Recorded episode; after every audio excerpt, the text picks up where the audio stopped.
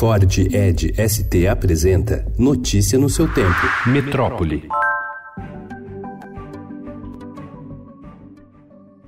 Para a juíza federal Luiz Filgueiras, o ataque que sofreu do procurador da Fazenda Nacional, Matheus Carneiro Assunção, apesar de ter razões insondáveis, tinha como alvo a magistratura. Copiada com uma faca em seu gabinete no Tribunal Regional Federal da Terceira Região, a magistrada avalia que o atentado pode ser resultado de uma mistura explosiva entre polarização e tentativas claras de intimidação da magistratura. Em entrevista ao Estadão, Luiz disse acreditar que o procurador pretendia atacar um magistrado qualquer, contido por por seguranças, Assunção afirmou que queria fazer protesto.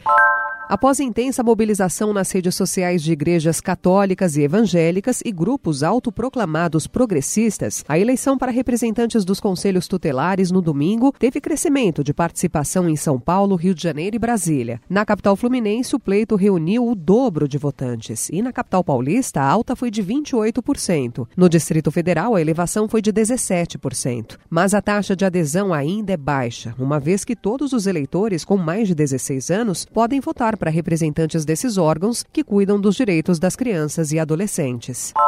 No discurso de abertura dos trabalhos do Sínodo dos Bispos sobre a Amazônia, na manhã de ontem, o Papa Francisco recordou o passado em que a Igreja Católica procurou catequizar povos indígenas, cobrou respeito às diferenças culturais e afirmou que as ideologias são uma arma perigosa. Para o pontífice, colonizações ideológicas destroem ou reduzem as idiosincrasias das pessoas. Esse tipo de conduta é um risco, pois não se pode domesticar os povos nativos. Francisco fez um meia-culpa, afirmando que a própria Igreja, quando se se esqueceu disso, acabou por menosprezar povos e culturas. Quando a igreja se olvidou de esto, de como tem que acercarse a um pueblo, não se enculturizou. Incluso chegou a menospreciar a certos pueblos. E quantos fracassos de los cuales hoy nos lamentamos.